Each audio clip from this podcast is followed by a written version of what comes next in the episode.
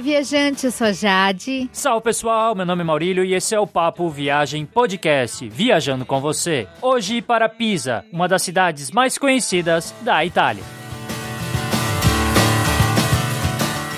Este episódio 085 do Papo Viagem Podcast. A gente já tem vários episódios sobre destinos de viagem na Itália, como o episódio 6 sobre Florença, o episódio 17 sobre Bolonha, o 31 que a gente falou sobre Siena, o 44 sobre Veneza, também tem o 67 sobre Luca e o 78 com várias dicas de viagem sobre Roma, além de muitos outros destinos mundo afora. Para você conferir todos os episódios episódios já lançados do Papo Viagem Podcast, basta acessar o nosso site, guia do digital.com. Na direita do site você encontra um player com a lista completa de episódios já lançados. É só clicar e ouvir no próprio site, ou você também tem a opção de baixar os episódios para ouvir no seu computador ou no seu smartphone. Ao acessar o site, confira os posts sobre a Itália. Você também pode fazer a reserva da sua hospedagem pelo nosso link do Booking sem pagar nada mais por isso. Basta utilizar o link no post desse episódio ou a caixa de busca que fica no menu da direita no site. Essa é uma forma que você tem de ajudar a manter o Papo Viagem Podcast, mas não pagar nem um centavo a mais na sua hospedagem. Para entrar em contato com a gente, mande um e-mail contato arroba guia do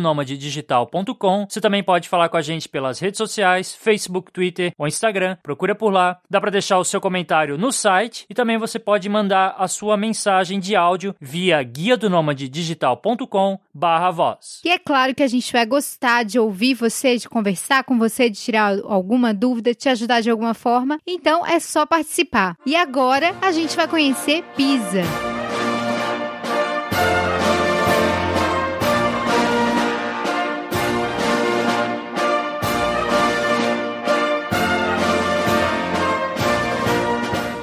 Por que visitar Pisa? Essa é uma pergunta muito fácil de responder, porque, primeiro, ver a Torre de Pisa de pertinho é algo que está na imaginação de muita gente, dos viajantes. Quem nunca pensou em fazer aquelas poses estranhas, tirar aquelas fotos clássicas segurando a Torre de Pisa? São clichês, mas que fazem parte da visita à cidade. E é incrível também o momento que você avista a torre e se assusta com a inclinação dela. É algo bem impressionante. Assim como a constatação de que a torre não é tão alta assim quanto parece aparece nas fotos, afinal são 56 metros. Por fim, outra coisa surpreendente é descobrir que tem muitos lugares bacanas para conhecer em Pisa, além da torre pendente.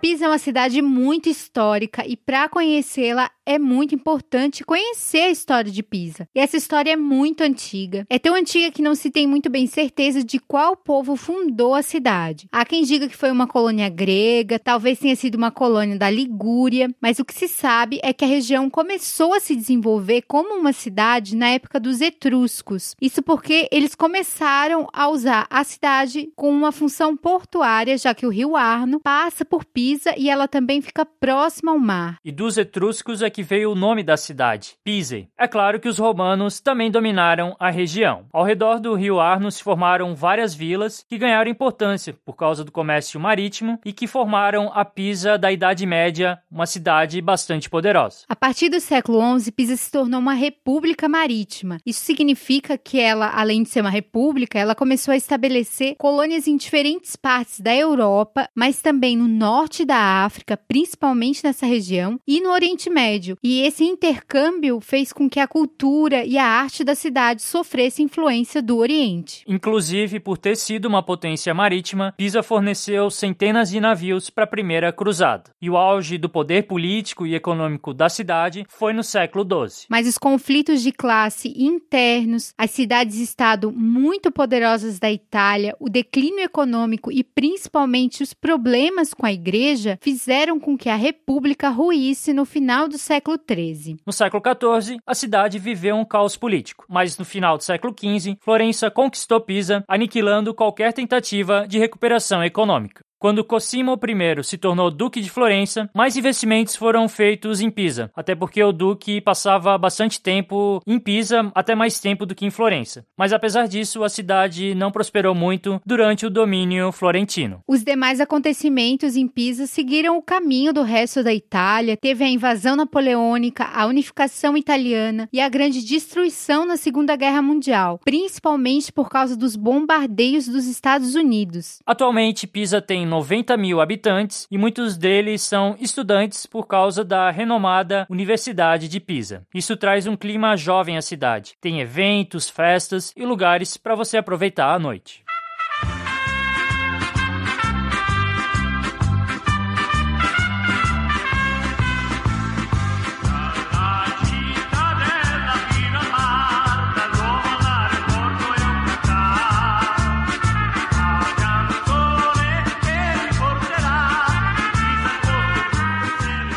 Agora a gente vai falar um pouco sobre os dados gerais para conhecer a Itália.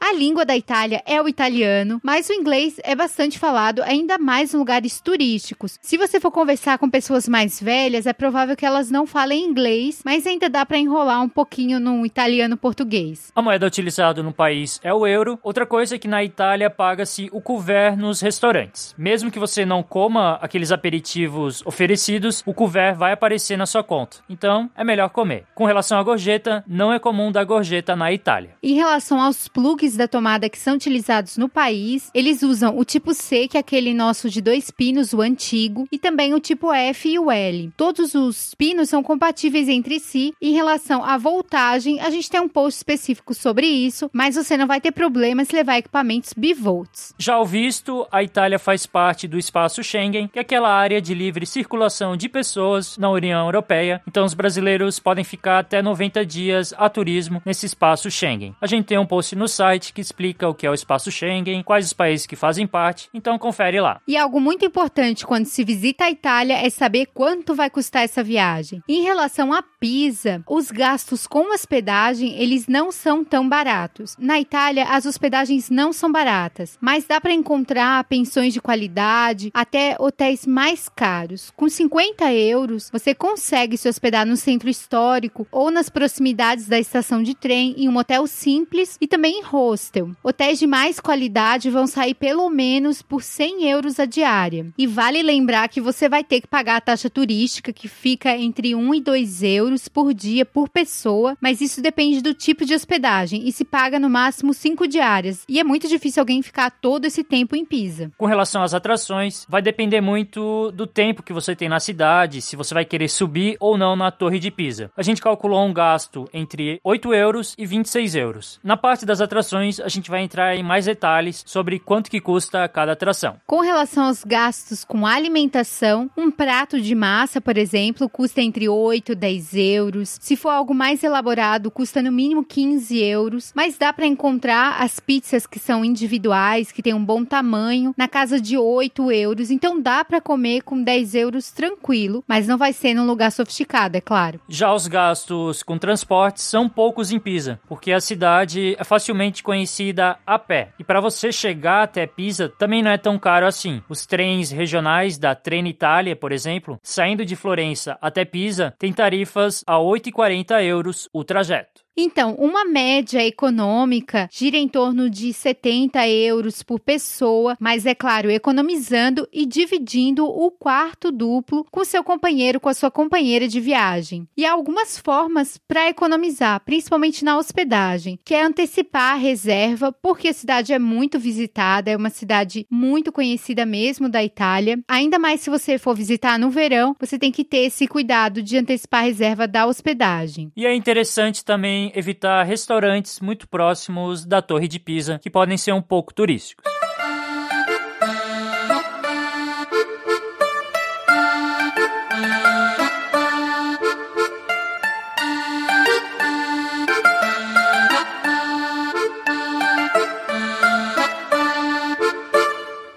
Sobre quando viajar à Itália a Pisa. Tem diversas épocas do ano que você pode visitar a cidade e outros destinos da Itália. Só que cada época tem pontos positivos e negativos. Por exemplo, no inverno, a época do ano novo é bem cara, mas já nas semanas seguintes, poucos turistas vão, poucos turistas permanecem na Itália, porque é claro, tá muito frio em janeiro. Isso pode ser ruim por causa das baixas temperaturas, mas o bom é que vai ter menos gente. Então você consegue conhecer as principais cidades da Itália sem muita lotação.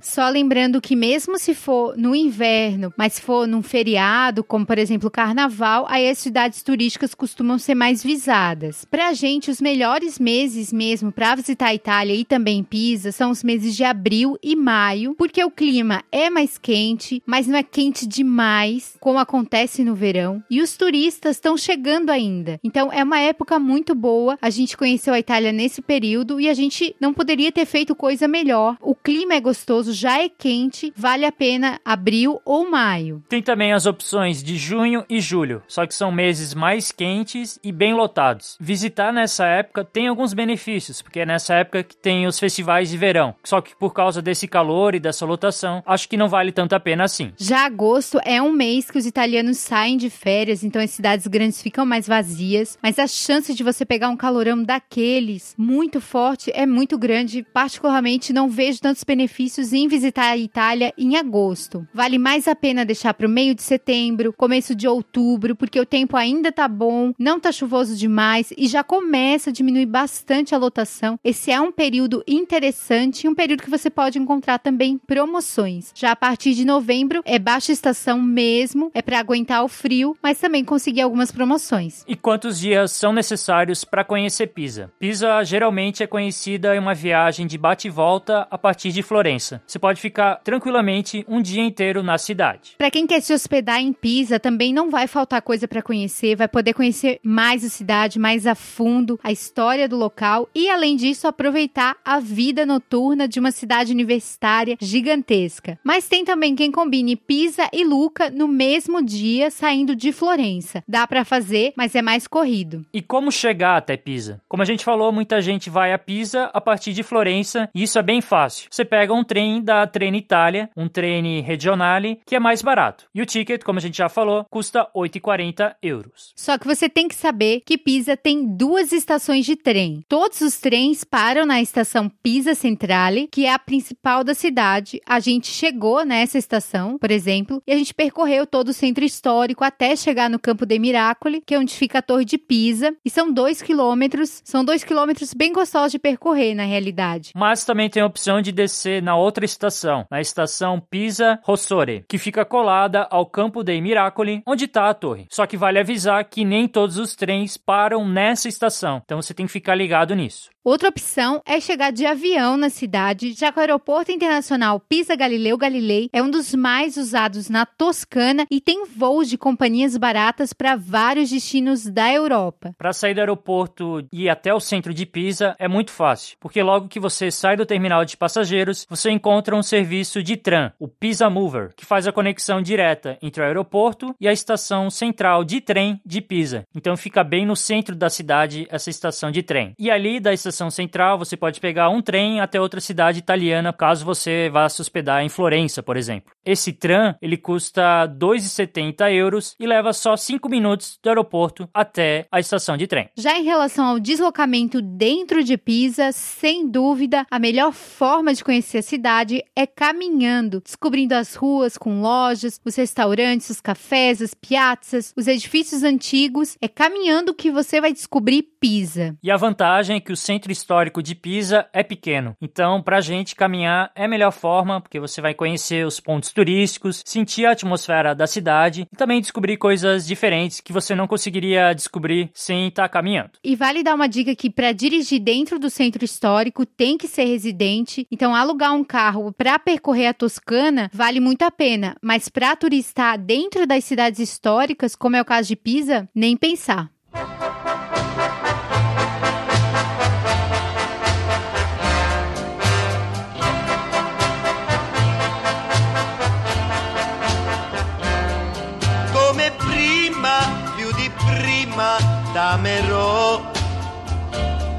La mia vita per la vita ti darò.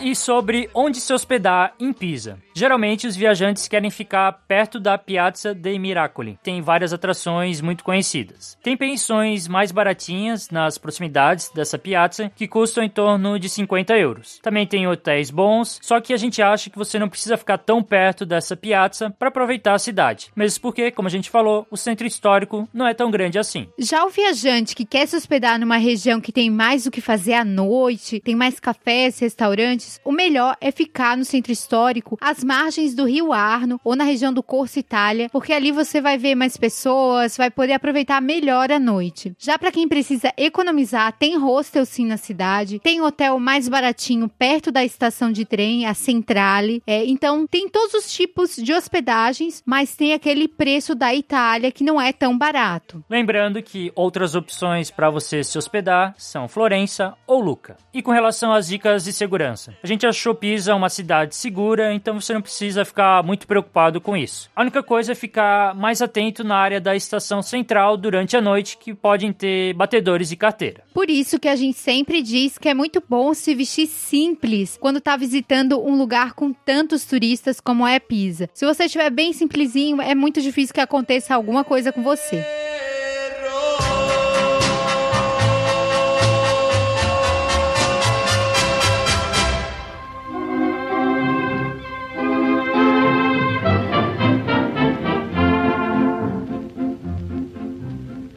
Cade la mela dal melo, la pera dal pero è costretta a cascare. Cade la pioggia dal cielo, cadono Agora vamos conhecer os principais pontos turísticos de Pisa. As atrações mais importantes, visitadas e imperdíveis em Pisa ficam no Campo dei Miracoli, uma área verde com muitos monumentos que são patrimônio da humanidade pela Unesco. E é nesse campo que fica a Torre de Pisa, o monumento que rouba todos os olhares, pelo menos os olhares iniciais. É claro que a Torre de Pisa é mais famosa do que a própria cidade, então é muito difícil encontrar alguém que nunca tenha ouvido falar da Torre de Pisa. E a Torre de Pisa tem uma história bem curiosa. Ela começou a ser construída em 1173, como a gente tinha falado antes, numa época que Pisa era muito rica. Só que mesmo antes dela ficar pronta, a torre já estava inclinada demais e por isso a obra foi interrompida. Só 100 anos depois é que voltaram a tentar arrumar a construção, inclusive foram agregadas novas áreas, como o local onde está os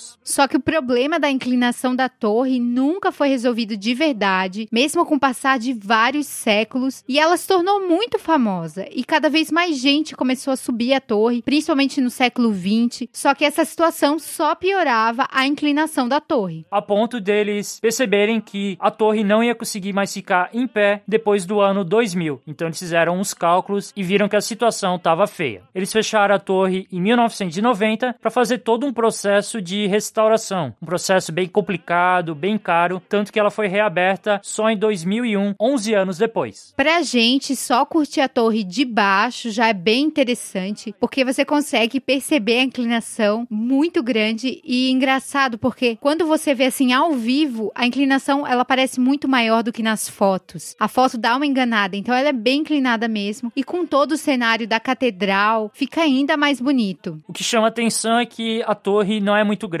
Então a foto engana também. Você tem a ideia que ela é alta, mas chega lá e vê que é uma torre bem pequenininha. O que impressiona mesmo, que deixa ela única, é essa inclinação. E vale subir a torre de Pisa? Pois é, essa pergunta ela é muito recorrente. Isso depende, depende muito de você, se você tem vontade mesmo, porque são mais de 200 degraus em escada caracol. Então você tem que estar bem para isso. Além do fato de que as vistas mais bonitas do campo é quando a torre está aparecendo, quando você está vendo a torre. E quando você tá na torre, você não consegue mais vê-la. Então, eu diria que subir a torre de Pisa não é algo que você precisa fazer. Você só faz mesmo se você quiser. E aí, se você quiser subir, você pode comprar o ticket adiantado ou na hora. Ele custa 18 euros, então não é algo muito barato. Quem compra adiantado tem que decidir a hora que vai entrar na torre. E outra coisa é que só dá para comprar com no máximo 20 dias de antecedência. Então, se você vai viajar na altíssima temporada, no verão, é melhor comprar o ticket antecipado e aí tem que programar bem a hora que você vai subir. Outra atração do Campo dei Miracoli é a Catedral de Santa Maria Assunta, que é também chamada de Duomo de Pisa. Por isso que muitas vezes o Campo dei Miracoli é chamado de Piazza de Duomo. E essa catedral, ela é tão bonita por fora quanto é por dentro e pra gente vale muito a pena conhecer. Além do mais, que a catedral é de graça. A construção desse monumento iniciou-se em 1063. Só que é claro, demorou alguns séculos para ela ser finalizada, até porque é uma igreja com uma fachada bem detalhista e o interior cheio de obras de arte bem impressionante. E o ponto alto é sem dúvida o púlpito de Giovanni Pisano. Ele foi construído entre 1302 e 1311, mas tem muita coisa bonita para ver na catedral. Tem pinturas muito bonitas, inclusive nessa região do púlpito tem várias pinturas na parede. O mosaico principal que tem inspiração bizantina, entrando na catedral vai ser uma das coisas que você vai ver primeiro. As colunas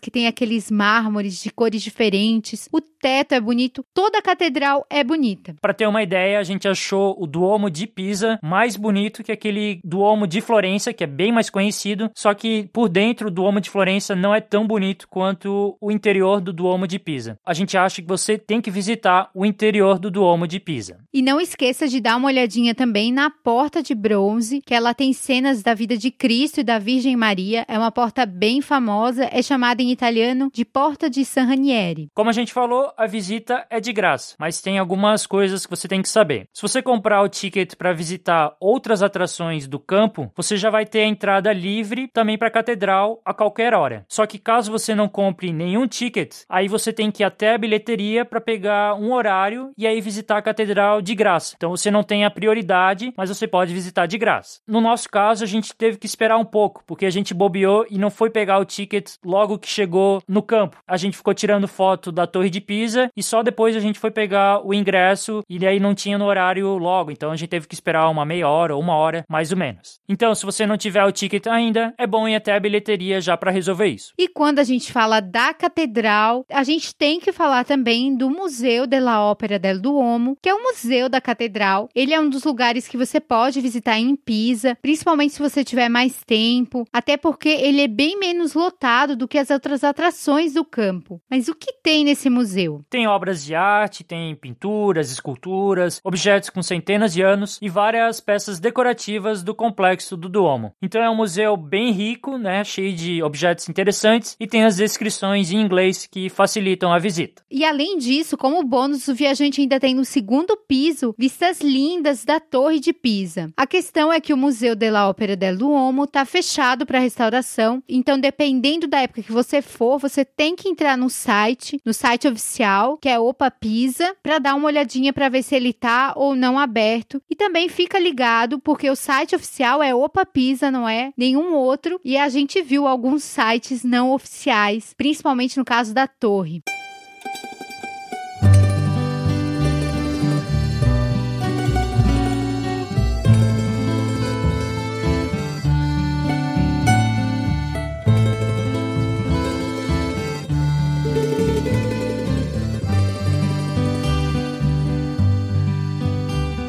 Mas também tem outras atrações no campo dei Miracoli. O batistério é uma delas. O batistério é uma construção separada da catedral, é uma construção tão bela quanto ela. A construção do batistério iniciou-se no ano de 1153. Só que levou dois séculos para terminar esse batistério, então ele tem bastante elemento gótico, enquanto a catedral é mais românica. E o grande destaque do batistério é o púlpito também, só que no caso ele é obra do Nicolò Pisano, que era pai de Giovanni Pisano, que fez o púlpito da catedral. E um dos grandes destaques do batistério, além do púlpito, é a acústica incrível que tem nesse local. E vale dizer que os batistérios costumam ser obras de arte em todas as cidades da Toscana. Para visitar o batistério, você tem que comprar o ticket. E é bom você saber que tem vários tipos de tickets. Você pode combinar mais de uma atração. Se você só quer conhecer uma atração paga, como por exemplo o batistério, você vai pagar 5 euros. Se você quer conhecer duas atrações de todo o campo de Miracoli, você vai pagar 7 euros. E se você quer conhecer três atrações, aí você paga 8 euros. E as atrações desses tickets são o Batistério, o Campo Santo e o Museu Sinop.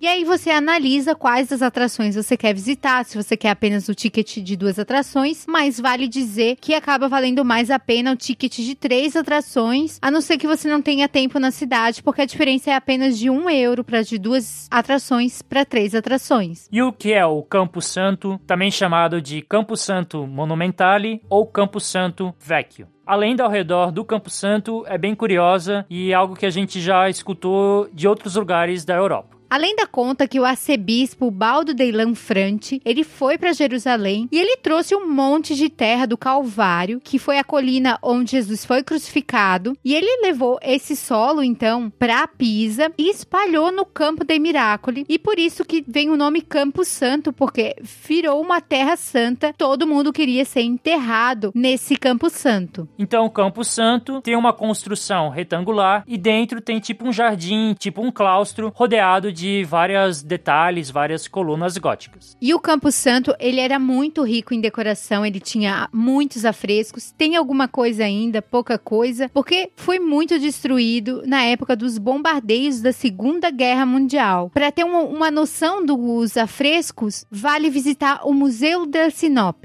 Esse museu está localizado em uma ala restaurada do Hospital de Santa Chiara, construído em 1257, pelo Giovanni di Simone, que foi o engenheiro que tentou consertar aquele pequeno problema da Torre de Pisa. Então ele foi quem encarou essa reconstrução, a continuação, na verdade, da Torre de Pisa e também ele construiu esse hospital. Sinópia era um rascunho para um futuro afresco. Tem uma cor meio vermelha, amarronzada, semelhante ao ocre, e o nome é por causa de uma cidade turca, Sinop. E nesse museu você vai encontrar rascunhos bem famosos de vários afrescos, como por exemplo do Francesco de Traino, do Piero de Puccio e do Benazzo Gozzoli. Só que a gente acha que esse museu é muito mais focado para quem gosta bastante de arte, inclusive para quem é artista, é algo bem específico. Normalmente não se tem tanto tempo de poder conhecê-lo a fundo.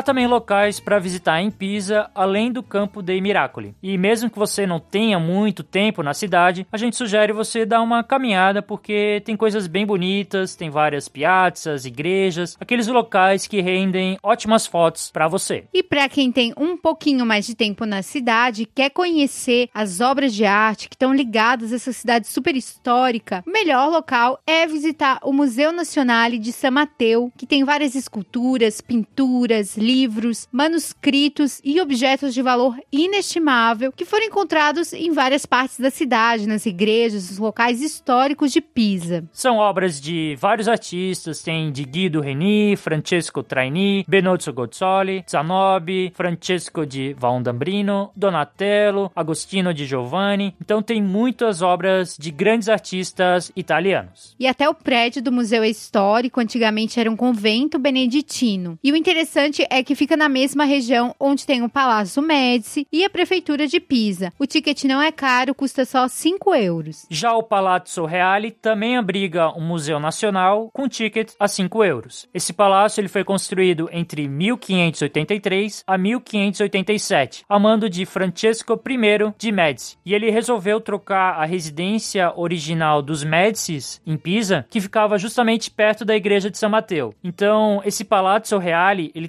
localizado bem próximo ao rio Arno. Tem uma bela vista do rio e como era uma residência de verão da família Médici, eles queriam ter a vista do rio no verão. E esse museu ele abriga pinturas de Rafael, tem de Rosso Fiorentino, Antônio Canova, Agnolo Bronzino, tem bastante coisa, tem também coleção de arma, tapeçaria, tem mobiliário antigo do século 17 até o século 19 e tem a Torre de la Vergadoro, que nada mais é do que uma torre que dizem que Galileu convidou o Cosimo II para observar as descobertas astronômicas que ele tinha feito no seu telescópio. Também outro lugar que você deve visitar, nem que seja bem rapidinho, é a Piazza dei Cavalieri, que tem várias construções históricas da cidade justamente nessa praça. Cavalieri vem de cavaleiros, então especificamente dos cavaleiros da Ordem de São Estevão. Inclusive, a construção mais importante é o Palazzo dei Cavalieri. Ele é uma homenagem a essa ordem e tem uma das fachadas mais bonitas de Pisa. É como se fosse pintado. É um tipo de pintura que a gente não sabe explicar direito,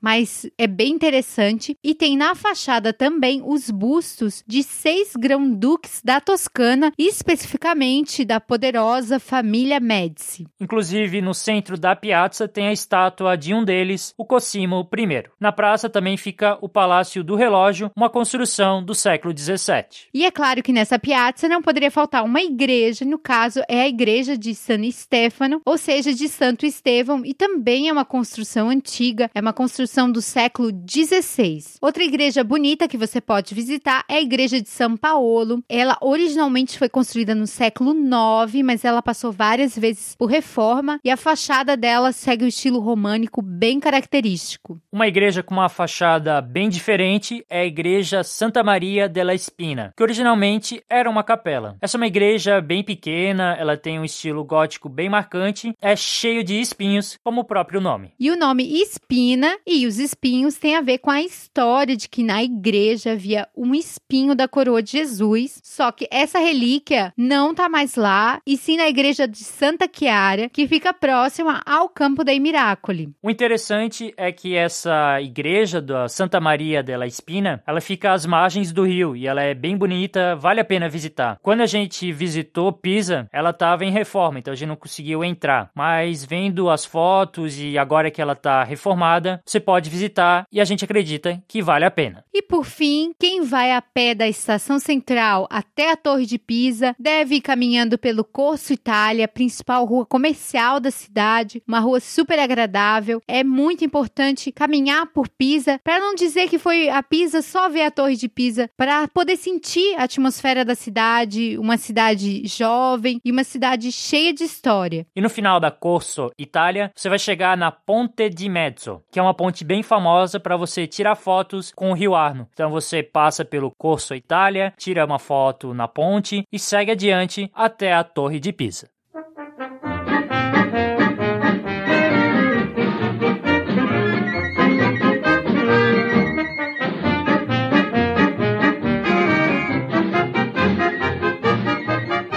Estamos chegando ao final desse episódio sobre Pisa e qual é a nossa conclusão sobre visitar a cidade. Pisa é uma cidade que a gente acha que vale muito a pena conhecer, não só pela Torre de Pisa. A Torre de Pisa vai dar um choque inicial, porque ela é bem inclinada mesmo, você vai gostar dela, você vai gostar de tudo que tá ali no campo dei Miracoli, porque é tudo muito bonito, tem uma harmonia com aquele gramado verde, as construções muito brancas. É um local que realmente merece muitas horas do seu dia, mas Pisa é uma cidade muito rica em história. Dê uma caminhada por ela, conheça as outras piazzas, outras igrejas. Se você tiver a oportunidade, aproveite o final da noite no Corso Itália, aproveite os cafés, os restaurantes. É uma cidade que praticamente metade da população é jovem, é universitária, então é um lugar que dá para aproveitar o dia, dá para aproveitar a história, dá para aproveitar a noite, dá para aproveitar bastante. Por isso não vá para Pisa só para conhecer a Torre de Pisa. Conheça muito mais a cidade que você não vai se arrepender.